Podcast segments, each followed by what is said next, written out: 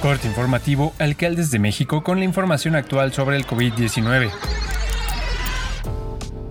Hoy es lunes 30 de enero. La Secretaría de Salud informó que se detectaron 309 muertes por coronavirus durante la semana y 5.864 nuevos casos, con lo que suman 332.290 muertes y 7.367.712 contagios por COVID-19 en México, de los cuales 32.416 son los casos activos y 6.602.357 personas se han recuperado de la enfermedad.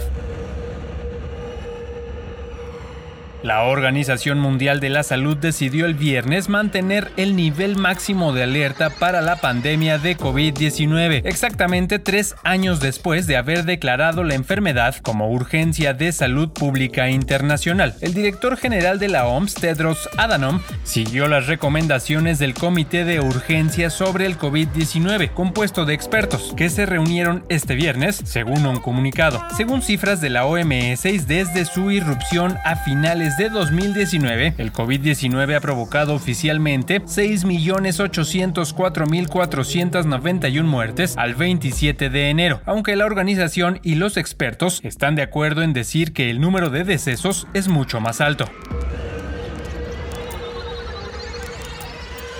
El gobierno japonés levantará su recomendación de llevar cubrebocas en interiores y rebajará la clasificación del COVID-19, anunció el primer ministro Fumio Kishida. Los cambios que entrarán en vigor rebajarán la clasificación del COVID-19 al mismo nivel que la gripe. Actualmente está al mismo nivel que la tuberculosis y el síndrome respiratorio agudo grave. En Japón, el uso del cubrebocas está generalizado en los lugares públicos. Incluso antes de la pandemia de COVID-19, muchos japoneses lo utilizaban cuando estaban resfriados o para protegerse de los virus en invierno. Según varios sondeos, la mayoría de la población seguirá llevando mascarillas por motivos de salud pública.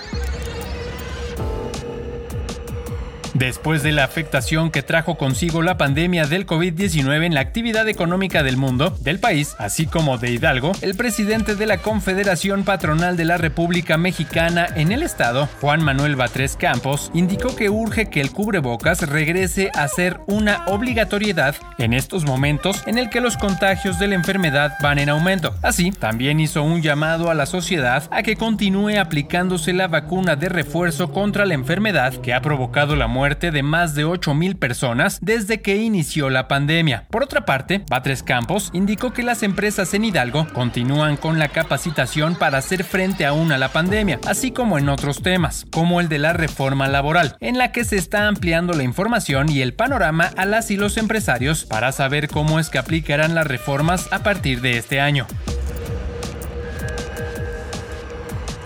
Como resultado del avance en la Estrategia Nacional de Vacunación contra el COVID-19 y la disminución en el número de casos graves de esta enfermedad, durante el primer semestre de 2022 se observó una reducción de 89% en las defunciones por esta causa. Esto en comparación con el mismo periodo pero de 2021. La estadística de defunciones registradas de enero a junio de 2022, dada a conocer este martes por el INEGI, refiere que en el Estado de México, en dicho periodo se observó observó una reducción, pasando de la principal causa de muerte en 2021 a la cuarta en 2022. Las estadísticas refieren que en la entidad se registraron alrededor de 46.750 defunciones, lo que muestra una tendencia a la baja en comparación con el 2021. De este total de defunciones, el mayor número se registró en hombres, sumando 26.150, mientras que en mujeres ocurrieron 20.600. Esto con base en las estadísticas estadísticas de defunciones registradas por entidad federativa de registro.